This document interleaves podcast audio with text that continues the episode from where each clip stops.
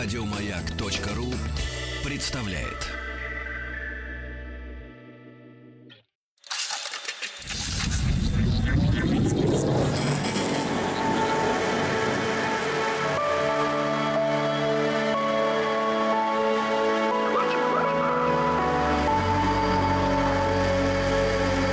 Стаховский лайф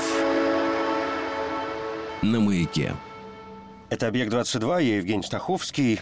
И сегодня, после небольшой паузы, ну, относительно небольшой паузы, я бы, с вашего позволения, вернулся к нашим э, литературно-географическим таким путешествиям, которые были затеяны и здесь, на «Маяке», в связи с чемпионатом мира по футболу, который э, в этом году, как вам, конечно, хорошо, надеюсь, известно, э, проходит э, в России. И путешествуя здесь в объекте по литературе стран участниц. Э, нас осталось несколько моментов, 12 стран мы еще не посетили, и сегодня я бы хотел как-то вот продолжить эту тему. Можно называть это как угодно, не знаю, вторым актом, продолжением, хотя я бы, честно говоря, никак ее не называл. Просто пусть она существует сама по себе, и это всего лишь небольшой повод вспомнить о некоторых э, событиях, явлениях, которые происходили в истории человечества. Ну вот еще и опираясь на пусть призрачный, но географический признак. Сегодня задача очень сложная, потому что сегодня я бы предложил вам отправиться во Францию, и, как вы понимаете, Франция — это страна, говорить о культуре, которой можно действительно бесконечно, и о литературе как части культуры. Говорить можно, наверное, еще дольше. И, конечно, поставь я перед собой, даже поставь я перед собой цель э, как-то проскакать по французской литературе, я думаю, что в конце концов ничего бы не получилось.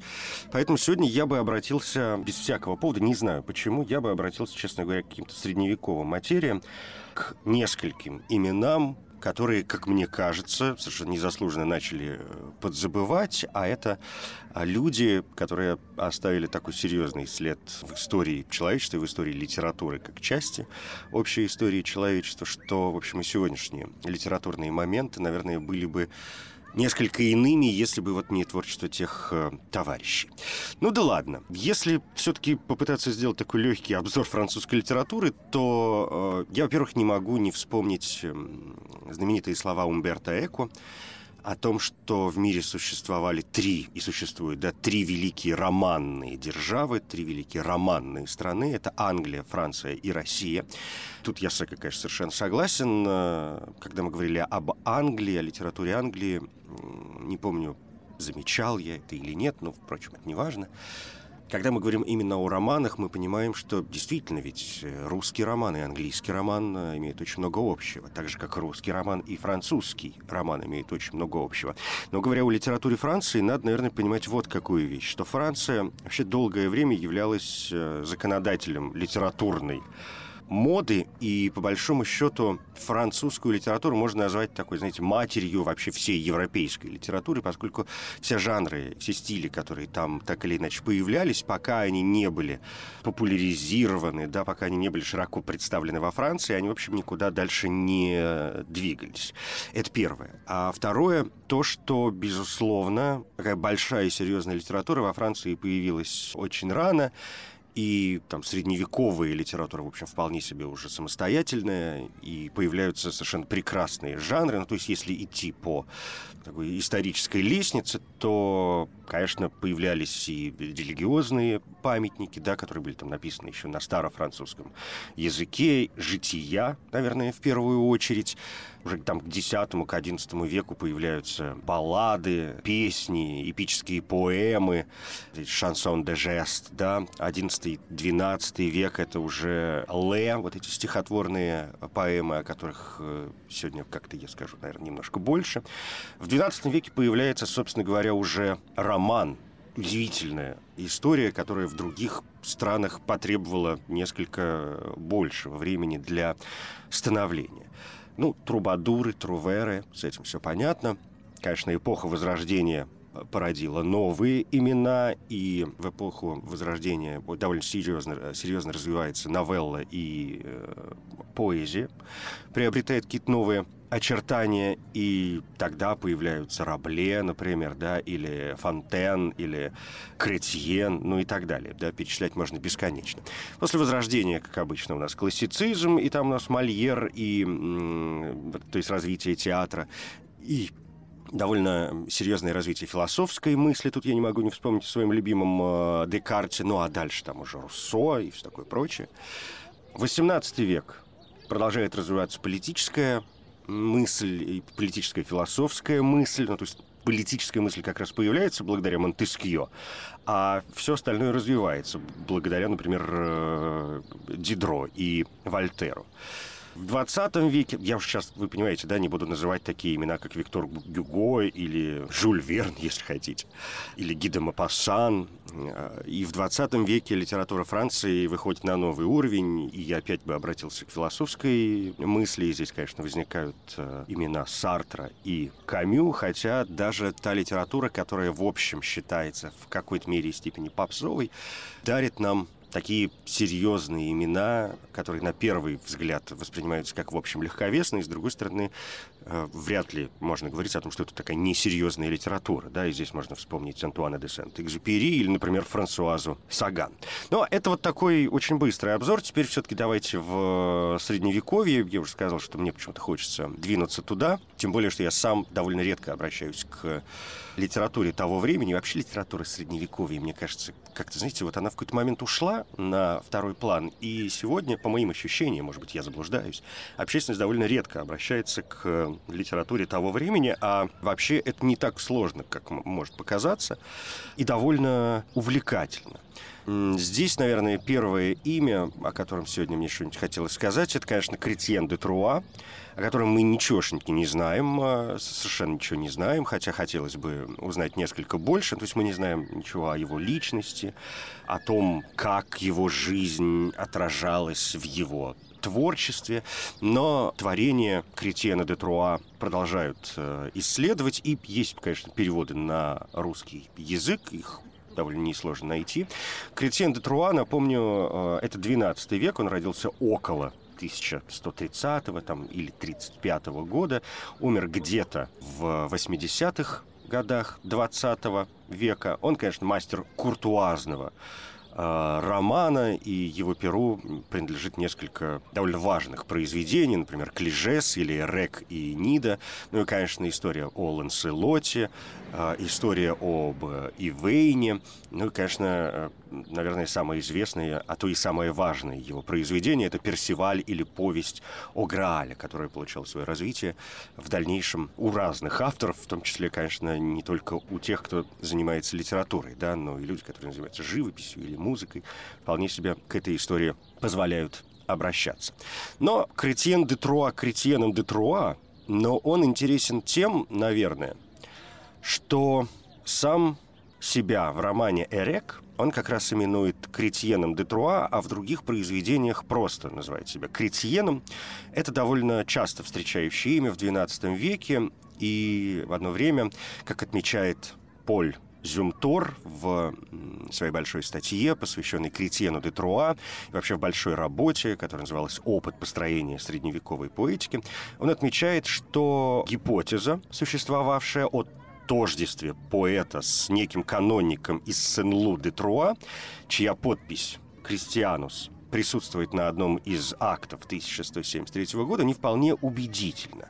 А судя по обнаруженным в языке Кретьена следам шампанского диалекта, прозвище «Детруа» или «из Труа», возможно, обозначало его происхождение. В посвящении Ланселота говорится, что произведение это написано по просьбе Марии Шампанской.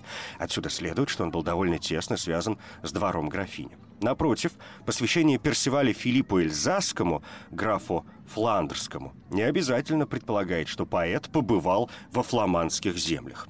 Филипп, претендовавший в 1182 году на руку овдовевшей Марии, был довольно хорошо известен в Труа. На основании некоторых пассажей романов Кретьена ученые сделали вывод о том, что он совершил путешествие в Англию и какое-то время жил в Нанте, но никаких доказательств этому нет. Немецкий собрат и подражатель Кретьена Вольфрам фон Эшенбах величает его мейстер, магистр. Так называли человека, получившего законченное школьное образование. Но, впрочем, судя по его творчеству, он хорошо знал тривиум и даже квадривиум.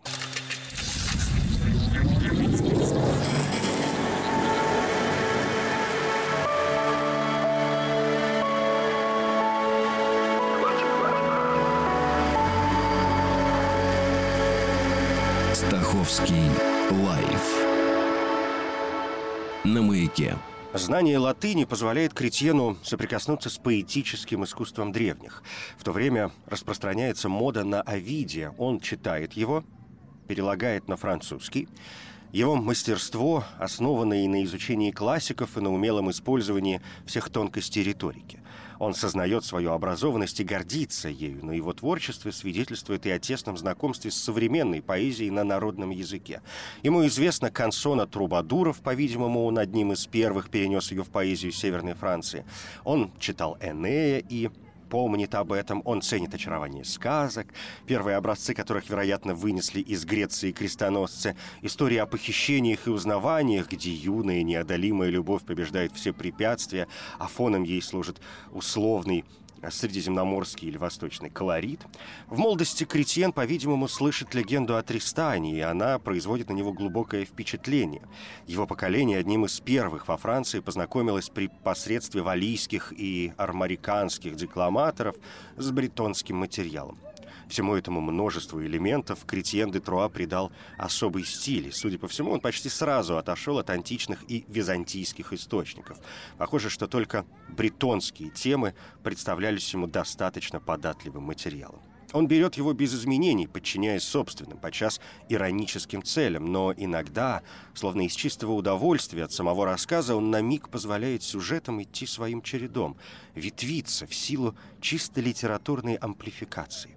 Два-три пассажа в его произведениях, возможно, представляют собой цельные фрагменты валийских сказаний. Довольно обширное наследие Кретьена делится на две категории. Это произведения, авторство которых доказано, пять крупных романов, и прочие произведения в разных жанрах. Из них только романы имеют богатую, хотя и не вполне ясную рукописную традицию. Каждый из них представлен несколькими, от 5 до 13 манускриптами, общее число которых более 30. Кроме того, сохранился целый ряд фрагментов. Две такие рукописи — это коллективные сборники, включающие наряду с произведениями других авторов всю серию из пяти романов Кретьена. В прологе романа «Клежес» Кретьен перечисляет свои более ранние произведения. И в связи с этим списком возникает несколько проблем. Помимо Эрека и Эниды, сохранившихся еще в семи рукописях, в нем упомянуто название пяти неустановленных сочинений. «Искусство любви и наставления Овидия», Скорее всего, имеется в виду переложение произведения этого автора. «Надкушенное плечо и превращение удода ласточки и соловья», тоже, по всей видимости, переложение сюжетов из э, «Метаморфоз» того же Овидия. И, наконец, э, «Король Марк» и «Изольда Белокуры». Четыре первых произведения, так называемая «Овидиана», это дань той моде на классику, которая дала нам, помимо прочего, роман о Фивах и Энея. Кроме того, искусство любви и наставления стали первым в литературе, к тому же в литературе на народном языке, проявлением известной дидактической тенденции, отличающей куртуазию. К сожалению, все эти тексты Кретьена утрачены, возможно, кроме превращения. Его обновленной редакцией считается «Филомена» конца XIII века. Эта поэма содержит 1468 восьмисложных стихов и представляет собой амплификацию 250-строчного фрагмента «Метаморфоз», повествующего о кровавой истории любви дочерей Пандиона. По-видимому, юный поэт и новоиспеченный шкаляр – счел его подходящим полигоном для испытания своего мастерства. Я уже сказал о том, что, э, пожалуй, самое известное произведение Кретьена де Труа — это «Персиваль», и многие считают его лучшим, хотя вот «Пользуем Тор», к большой работе которого о средневековой поэтике вообще я сегодня позволил себе обратиться, с этим не согласен. Он пишет о том, что лучший роман Кретьена — это Ивейн. И по структуре он напоминает Эрека. Вначале идет завязка, занимающая около трети произведения, основанная, вероятно, на каком-то кельтском сказании. В первой части рассказано, как Ивейн в результате чудесной авантюры женится на юной прекрасной вдове убитого им рыцаря. Далее следует драма, обусловленная конфликтом между супружеством и доблестью, и в конце она преодолевается. Эпизоды выстроены по нарастающей, иногда не без юмора. Во второй части любовная интрига приближается к э, фаблио. В ней присутствует талика намеренного комизма. Парадоксальная ситуация. Законная супруга становится объектом финомор. Герою, носителю этой двойственности и Ивейну, противостоит другой герой, Гавен, образец светской и условной куртуазности. То есть тем самым подчеркивается нравственное значение романа. Земное счастье возможно, и в нем человек раскрывается во всей полноте, преодолев раздирающие его конфликты. И здесь Кретьен достигает вершины своего искусства. И далее Изумтур пишет, что вот как раз этого нельзя сказать о Персивале, хотя роман пользовался огромной известностью, лучше других представлен в, рукопис... в рукописной традиции, и автор, по-видимому, связывал с ним особые надежды. Медиевисты пытаются давно уже проникнуть в его тайну. По структуре он гораздо сложнее, чем все предшествующие романы Кретьена, а последовательность эпизодов э, в нем куда менее ясна. И поскольку он остался незаконченным, мы лишены возможности сколько-нибудь удовлетворительно проанализировать его внутреннее устройство. Возможно и даже вероятно, что, умирая, Кретьен де Труа оставил его черновик, но пока еще никто его не читал высказывалось предположение, что по смерти Кретьена некий обработчик свел воедино две незаконченных рукописи Персиваля и Говена. И действительно, в сохранившемся тексте на сцену поочередно выходят оба героя, причем связанные с ними интриги э, во многом противоречат друг другу. Фрапье отвергает эту гипотезу, полагая, что роман строится по принципу контрапункта.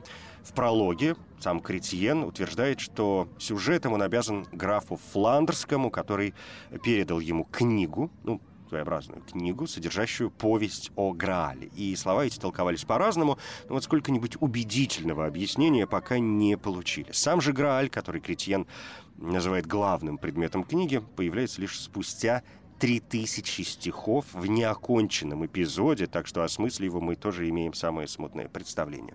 Ну, а что до Персиваля, это простодушный отрок, которого мать-вдова намерена отвратить от ратного дела. Однако, волею случая, он приобщается к рыцарству и поражен его величием. В различных авантюрах он понемногу обретает утонченность, добровольные советчики помогают ему постичь обязанности своей касты, любовь смягчает его душу, и вскоре он должен превратиться в совершенного рыцаря. И вот однажды он оказывается в разоренной стране. Король страдает от неизлечимой раны. Вечером он видит в сказочном замке процессию. Через залу в покое короля несут Грааль и копье.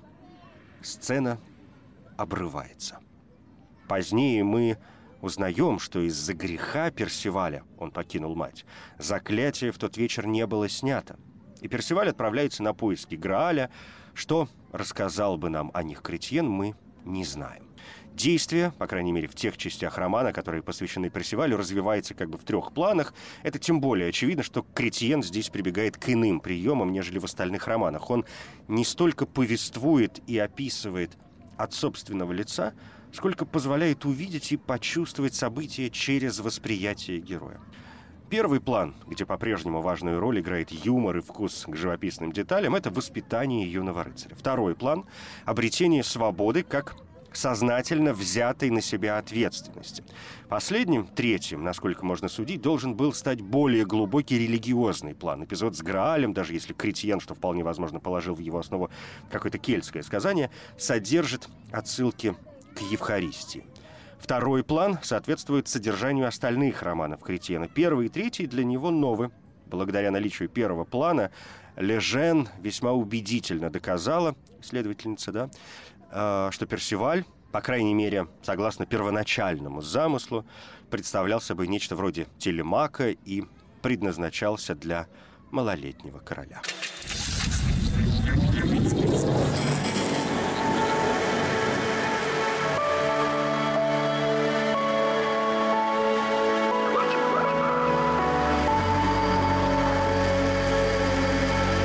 Русский лайф на маяке.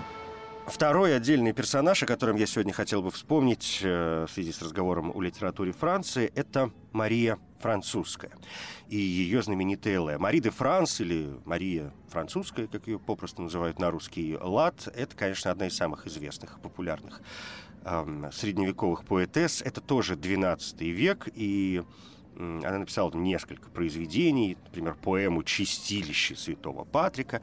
Но э, самое, самое известное ее творение — это так называемые «Ле» Марии э, де Франс. Если нужно пытаться пояснять, что такое «Ле», то самым, са, самой простой характеристикой, самым простым объяснением э, этого жанра французской средневековой куртуазной э, литературы — навер... наверное, можно сказать, что это такое, знаете, ну, такое лирическое повествование. То есть в нем, как бы, наверное, нет ничего такого слишком, слишком отдельного, но от других, я имею в виду, литературных жанров, но для XII века, конечно, когда нужно было пытаться отделять одно от другого, Ле стали, ну, вот таким приемом, если хотите, для рассказа о каких-то там событиях, которые происходили в жизни. Это довольно длинные произведения, которые, в общем, можно читать довольно долго, они большие. Но, как я уже сказал, э, на мой взгляд, как любая другая средневековая, может быть, не любая, но как и некоторая другая средневековая литература, в общем, довольно занимательна, то есть вызывают какой-то живой интерес. Конечно, они существуют и в переводе на русский язык. Ле Марии Французская — это сборник из 12 Ле. А согласно объяснению самой Марии, они являются пересказами старинных бретонских песен, и переводы на русский язык в том числе делала Вероника Долина, которая не только сделала эти переводы, но и написала небольшое эссе, посвященное этим произведениям. 12 повестей Марии Французской, Мари де Франс, так называлась эта статья. И в предисловии Вероника Долина так дописала, что вот эти переводы надолго, на много лет отложенная, отодвинутая интрига, я говорит Вероника, обнаружила Ле Марии французской очень давно, в школьные еще годы, фрагментарно в каких-то учебниках. Возможно, потрудившись, можно было бы восстановить, где именно. Впечатление оказалось пожизненным, как заключение. Итак, это цельная конструкция из 12 Ле, баллад и пролога. Первое. Гижмар. Это фантастическая повесть со сказочными аксессуарами. Говорящая лань, самоходный корабль, заговоренная рубашка, близкая к истории Тристана и Изольды.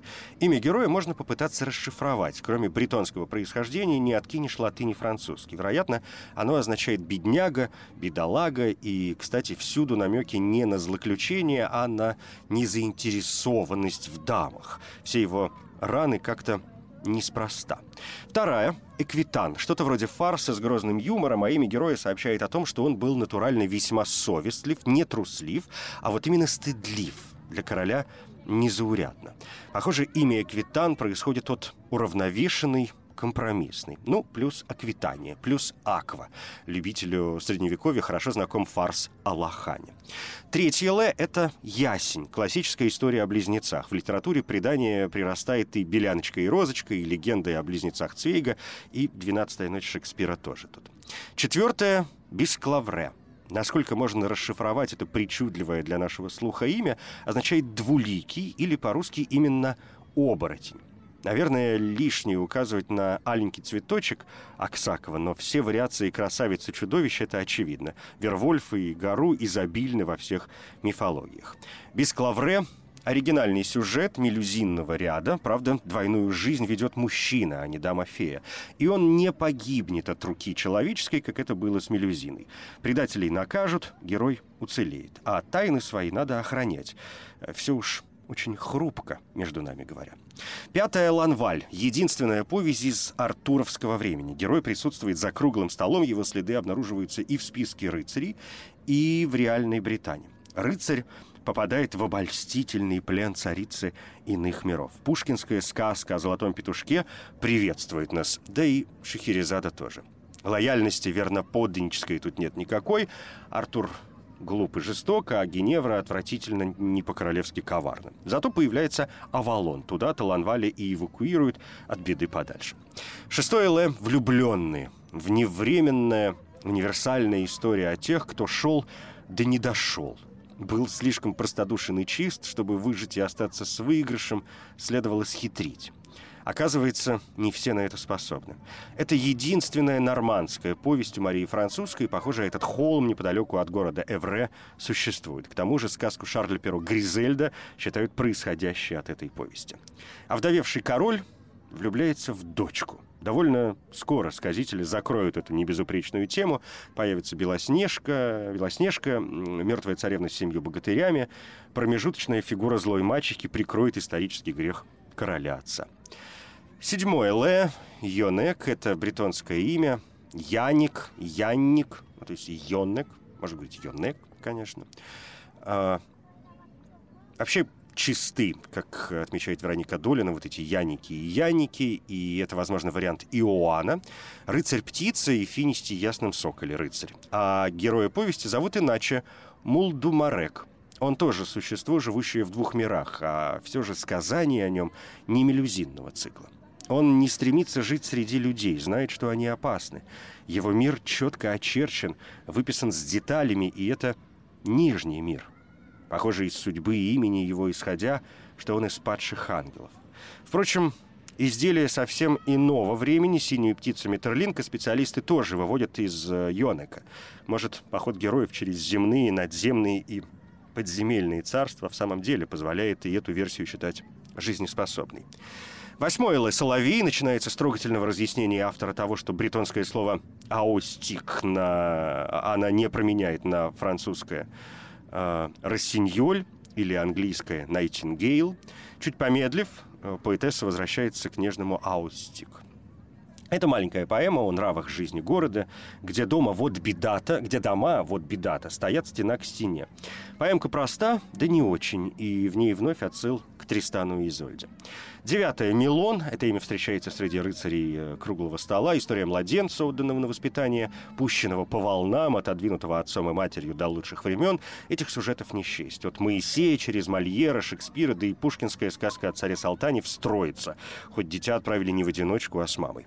Как зовут юного рыцаря, так и не выясняется, а Милон — имя героического отца. Имя премудрой матери, отправившей младенца в ссылку на 20 лет, тоже остается неизвестным по прихоти автора. Присутствует волшебный лебедь, который носит любовникам почту эти самые 20 лет. Жалкая участь птицы из баллады «Соловей» его минует. Вообще у этой странной семьи все будет хорошо. Десятое – несчастный. Это курьезный, средневековый, а может и актуальный, эпизод о невольном дезертирстве, о человеке, попавшем в неловкое положение. Мне кажется, Скорее так, чем считать это повестью о капризной красавице, возможно, королеве Альенор или о графине Шампанской. Чуть анекдот, чуть поклон рыцарству с его догматами. А, не с чем, пожалуй, параллель провести. Это какой-то капитан Тушин из «Войны и мира». Одиннадцатое. Жимолость. Единственная вещь Марии Французской, представленная во всех антологиях и хрестоматиях средневековой литературы. Это изолированный фрагмент из Тристана и Изольды, извлеченный поэтессой, по ее словам, из рукописей, из старых книг. А чего-то именно встреча влюбленных в лесу, кульминация их отчаяния привлекла внимание автора. Возможно, собранная в этом эпизоде пороховая энергия боли и безвыходности впрыснула в строки жимолости нечто, что многих и многих э, притягивает к этим стихам по сей день.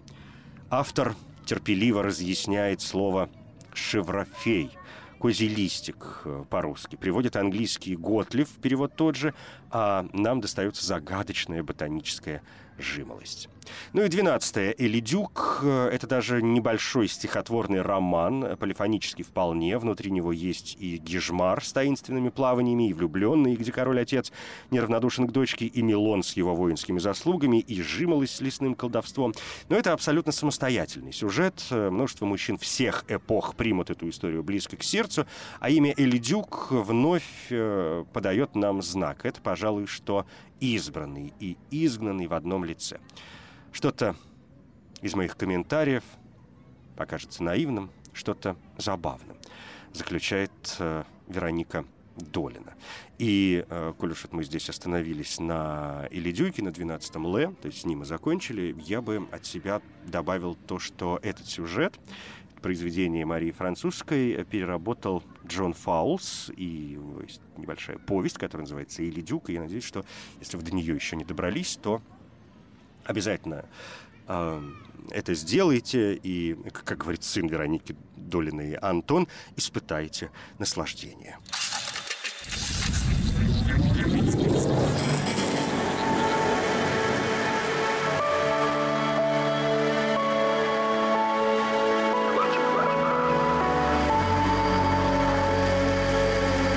Стаховский лайф на маяке.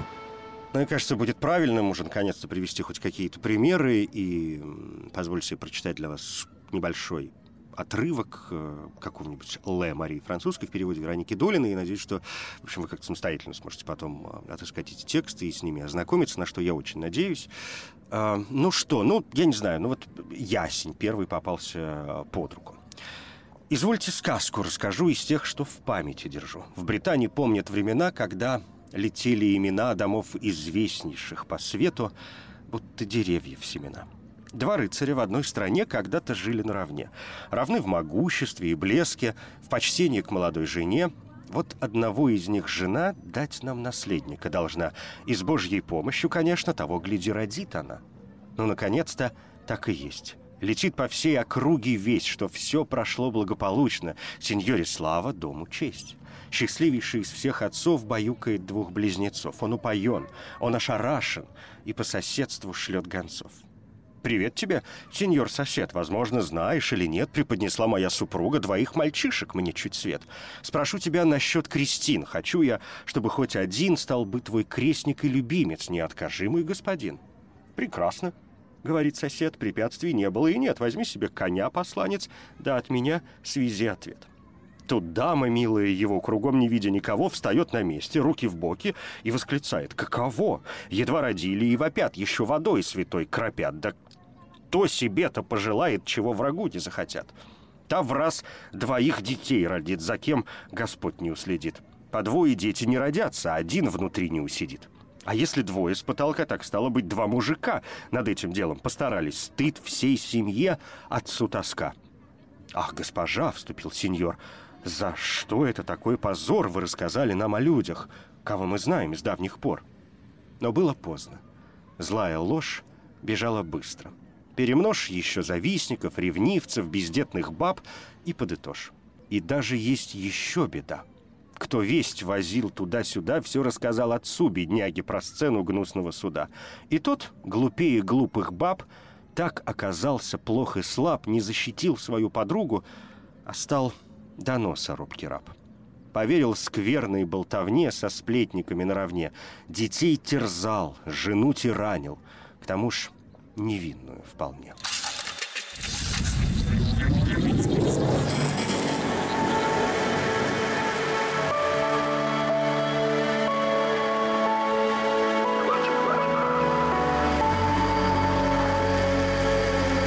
Стаховский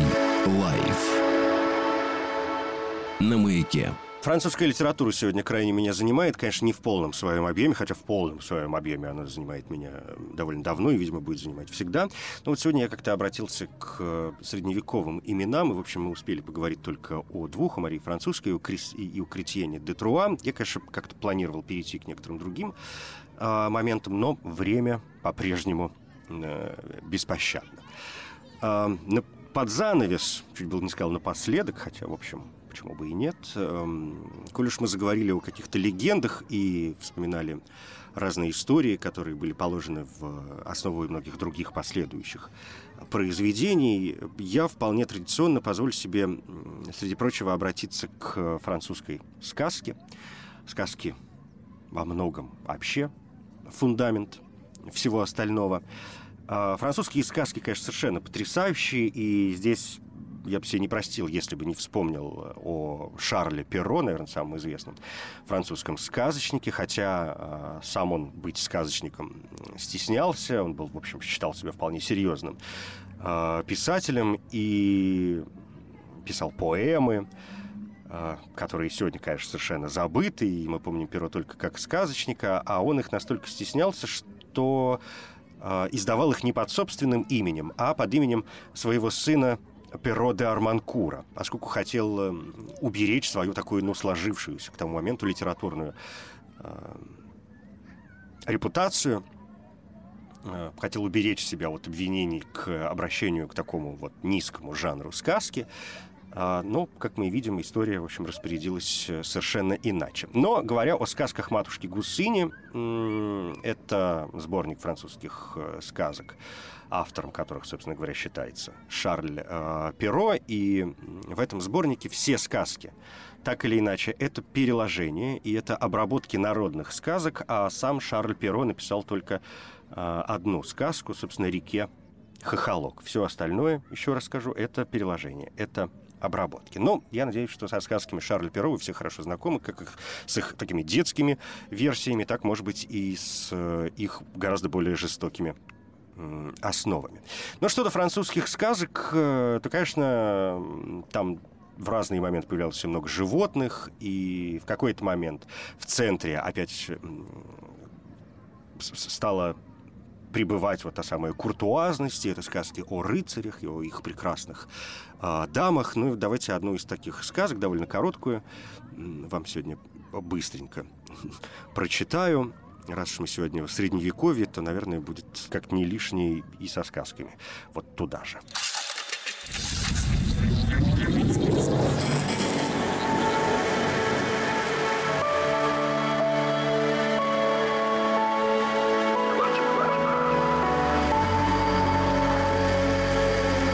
Стаховский лайф на маяке. Сказка называется «Выклеванное сердце». Раз вечером во время карнавала влюбленный рыцарь спросил у своей дамы, прекрасная, «Когда же вы полюбите меня?» «Я полюблю вас тогда, когда вы достанете мне золотой цветок, тот, что поет на восходе солнца. Прощайте, прекрасная, ждите меня вечером в день святого Филиппа на пороге вашего дома». В день святого Филиппа вечером красавица ждала влюбленного рыцаря на пороге своего дома. «Здравствуйте, прекрасная! Вот я принес вам золотой цветок, тот, что поет на восходе солнца. Скажите же, что вы меня любите!» «Рыцарь, я люблю вас, но, боже, как вы бледны!» Диво ли, что я бледен? Сто черных волков стерегли золотой цветок, что поет на восходе солнца. Они так терзали меня, что я потерял половину своей крови. Прекрасная, скажите мне, когда же мы обручимся? Рыцарь, мы обручимся, когда вы достанете мне голубую птицу, говорящую птицу, которая рассуждает обо всем как человек. Прощайте, прекрасная, ждите меня вечером в день святого Роха на пороге вашего дома».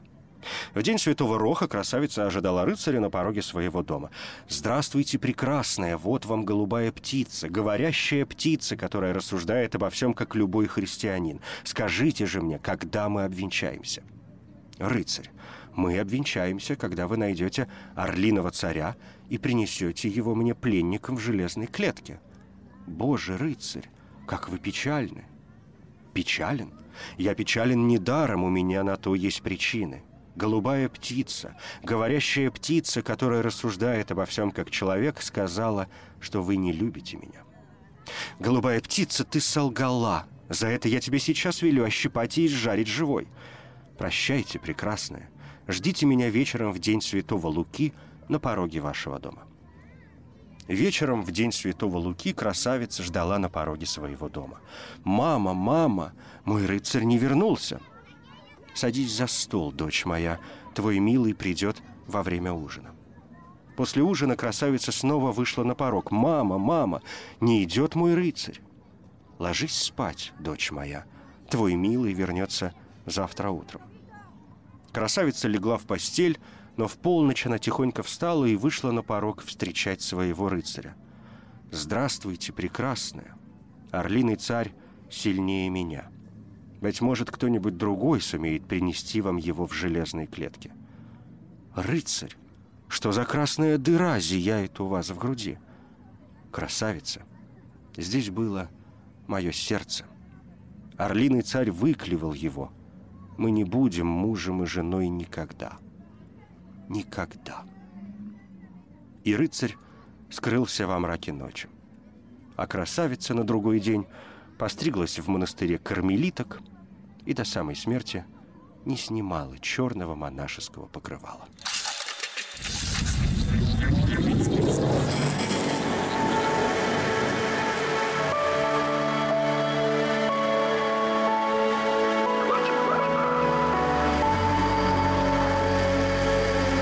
Стаховский лайф на маяке. Еще больше подкастов на радиомаяк.ру.